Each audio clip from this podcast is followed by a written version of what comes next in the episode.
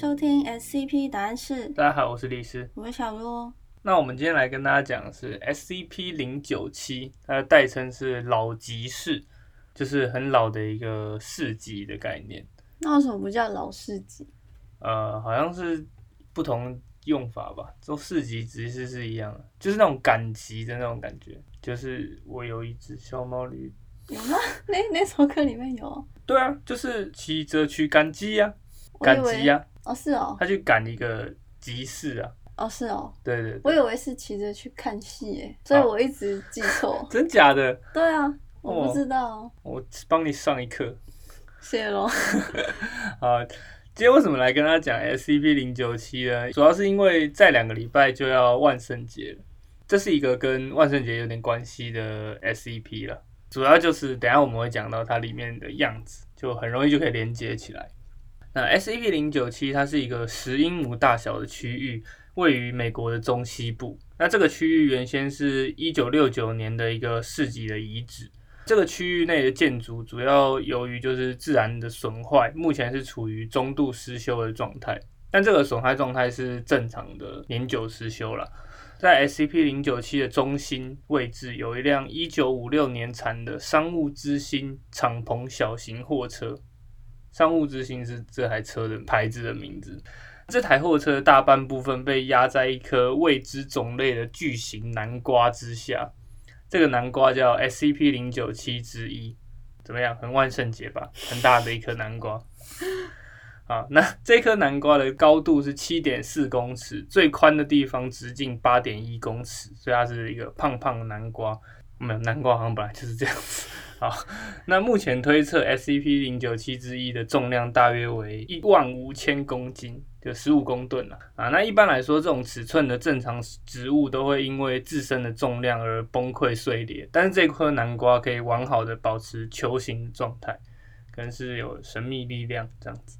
SCP 零九七的剩余区域生长有许多不同种类的南瓜，包括七种未知的品种，也有一些已知的。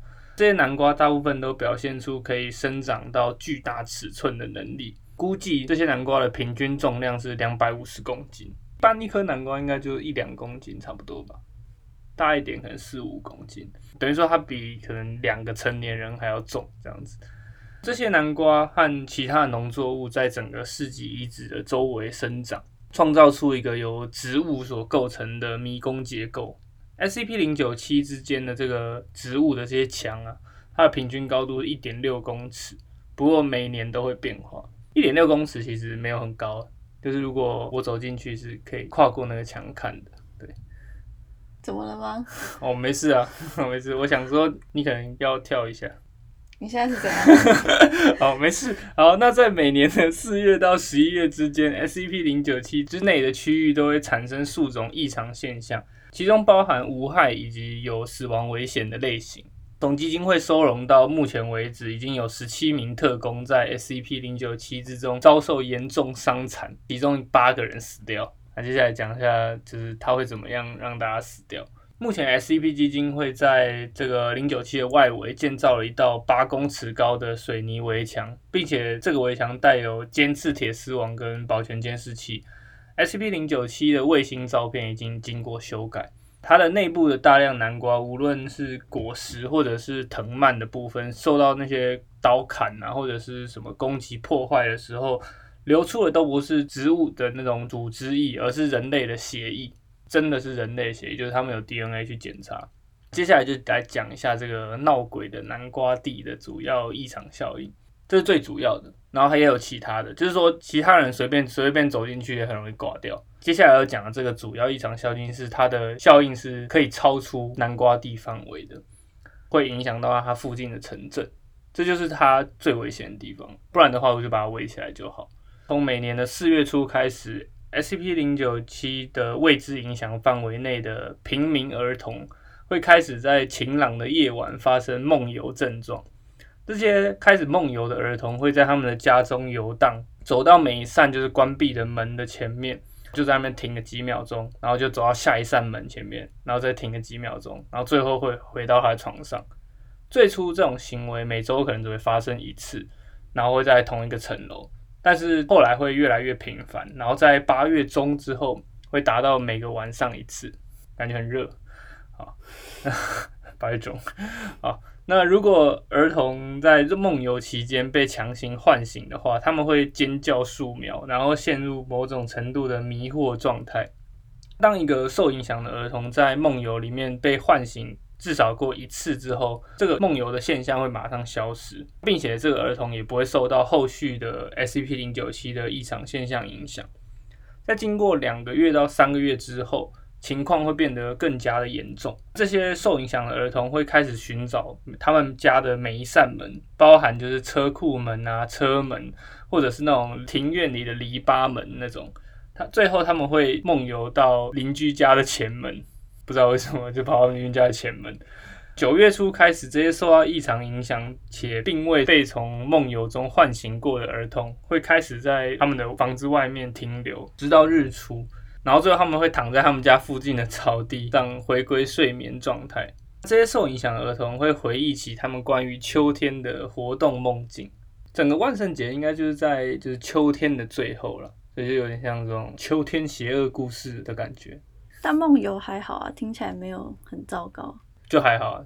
但是问题在后面了。好，但是它的好处是很容易打断，就你只要唤醒过它一次。就后面就没事，所以其实事实上出事的小孩就相对比较少一点，相对比较少就会有另外一个问题，就是说大家就搞不清楚这些，因为它不是集体性的事件嘛，就相对比较难调查这样子。一直到了九月一号到十一月一号之间，这些受影响儿童如果仍然从未被唤醒过，他们会停止之前的梦游行为，转而直接走向 SCP 零九七的位置，他们会穿过田野小路，非常坚定的走向 SCP 零九七。到达 SCP 零九七之后，这些受影响儿童会在 SCP 零九七之一前方坐下，就是那个大南瓜，并且开始歌唱一种无法辨别的杂音，就好像播放音乐一样。人的声音跟播放出来的声音是不太一样的嘛？目前基金会记录到数种不同的乐器声，其中以简单的鼓声跟吹奏乐器的管乐声最常出现。经过几分钟之后，几个儿童状的实体。会从附近的纠缠藤蔓或者是较大的南瓜中破瓜而出，就是有一个小孩突然从一颗大南瓜这样砰爆开冲出来。所以那个也是南瓜组成的吗？小孩吗？对啊，没有啊，就是有点像怨灵的感觉，半透明的。嗯，也不是半透明，就是怪兽。南瓜人，南瓜人就是差不多的概念，对。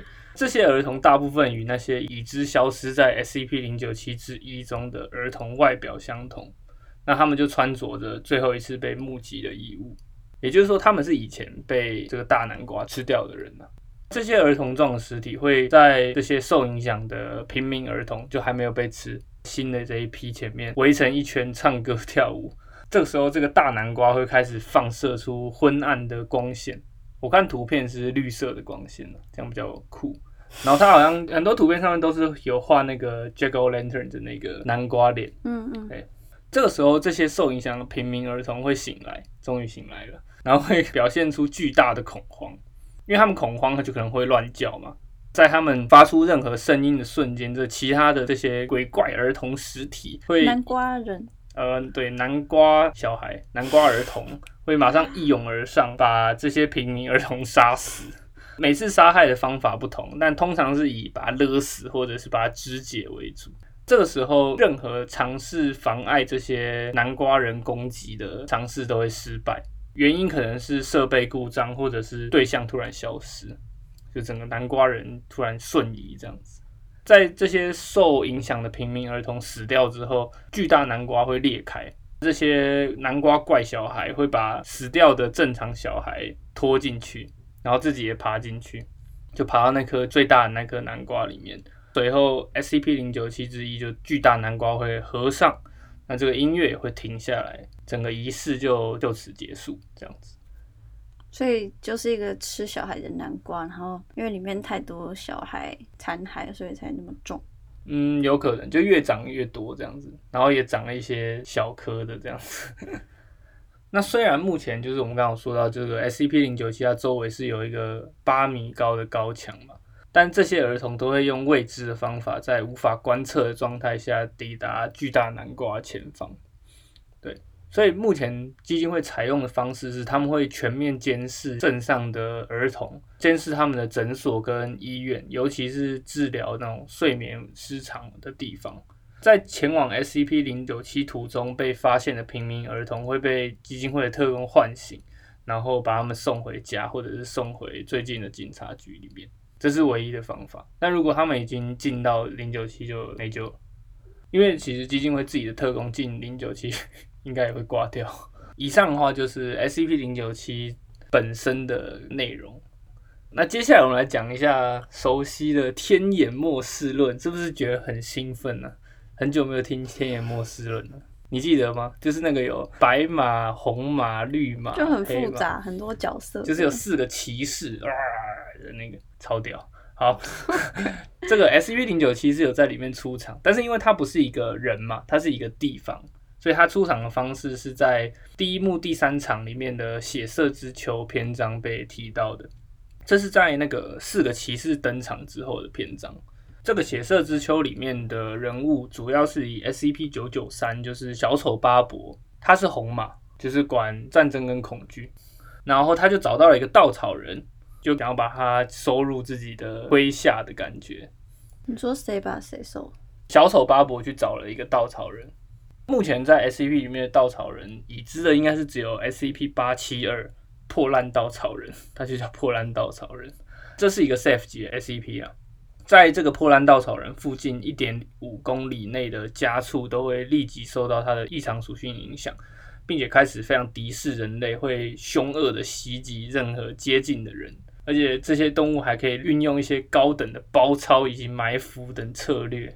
嗯，还蛮跟战争算蛮有关系的，但其实可能不是他啦。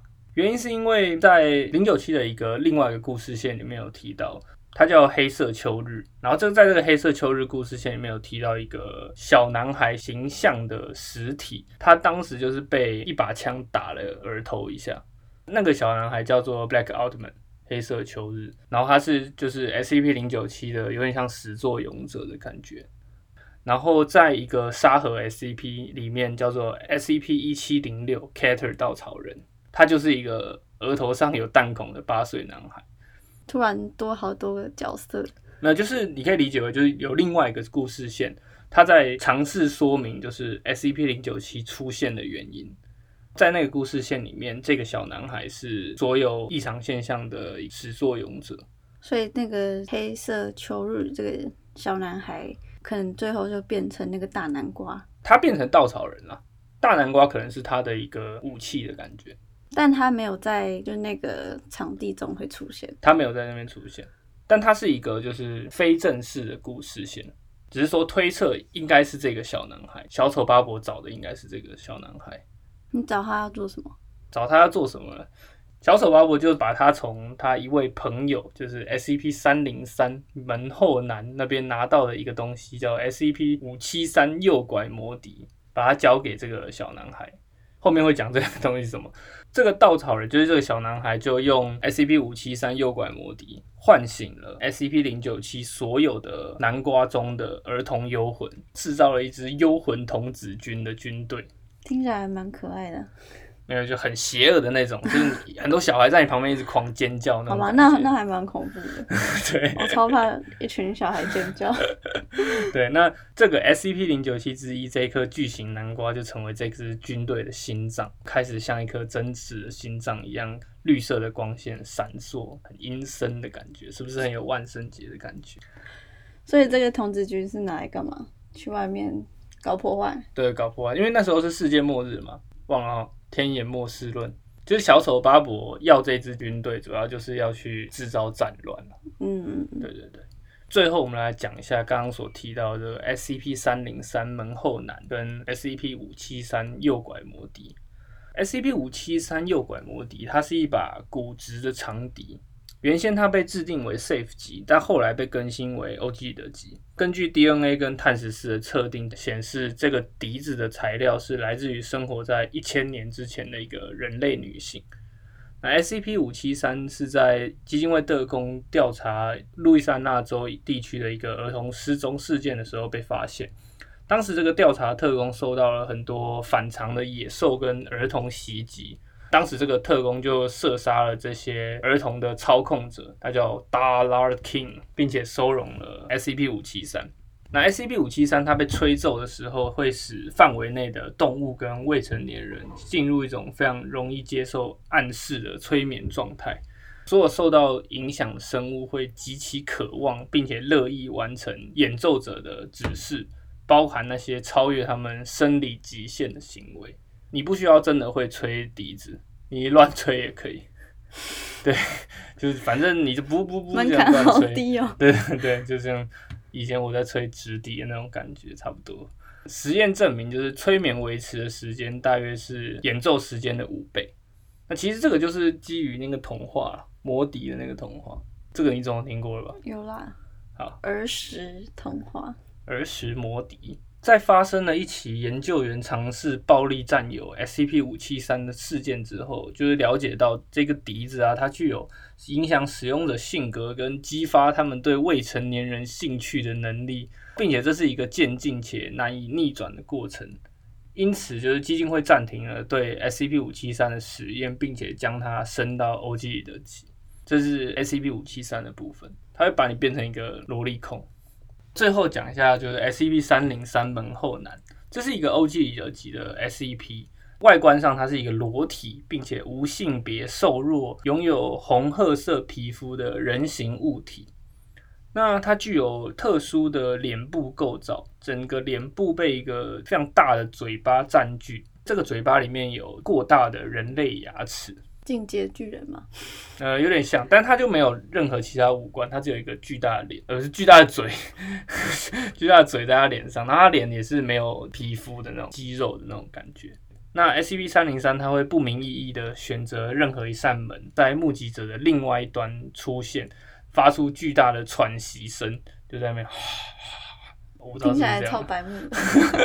就是没有，但是它会让你很恐惧。所有在门另外一边的人都会体验到激烈、令人瘫痪的恐惧，一直持续到 S E V 三零三消失为止。那 S E V 三零三的完整故事，我们会在之后做完整的一集跟大家解说了。原因是因为它还有另外一个特殊的故事线。那这个故事线其实还蛮有趣的，它是牵涉到 SCP 六八二，然后零五三跟一七三等等的 SCP。那我们就会在那一集里面跟大家讲解。六八二就是不面练习，然后零五三是那个小女孩，附近的人会一直挂掉小女孩，这个我们也讲过。然后一七三是那个最初的雕像，会把你脖子扭断的雕像，这个我们没有特别讲过啦，但是应该在《黑暗中重生》那集有提过。感觉前面那个南瓜故事，就是家长可以跟小孩讲说，如果挑食不吃南瓜，就会被被南瓜瓜吃掉吗怪 吃掉。我今天中午才吃南瓜、欸，健康便当啊，不是咖喱，是不是？那除了这个 SCP 之外，还有其他也是跟万圣节有关的 SCP。哦，有这个我们下一集会继续讲嘛，毕竟我们有连续两期，就是都跟万圣节蛮靠近。其实万圣节就是对欧美那边人来说算是是很大的节日对很大的节日，所以应该会蛮多的吧？对蛮多的蛮多的 SCP 都跟万圣节有关。呃，我有查到，起码就有六个以上。呃，其实黑色秋日算是一个非常大的故事线，但是因为黑色秋日的故事线有一点太跳了，所以我今天就没有特别讲，蛮复杂的。之后如果有机会，我们可能明年万圣节再跟大家讲一下。如果我还坚持得住的话，那个真的超复杂，我我看了好几个小时，有点看不太懂。那以上的话就是今天跟大家分享 SCP 零九七的大概故事内容。下一集就是我们会继续跟大家再分享一个跟万圣节有关的 SCP，大家可以期待一下，去准备你的变装，一边听 SCP。好，那我们下集再见喽，拜拜。拜拜。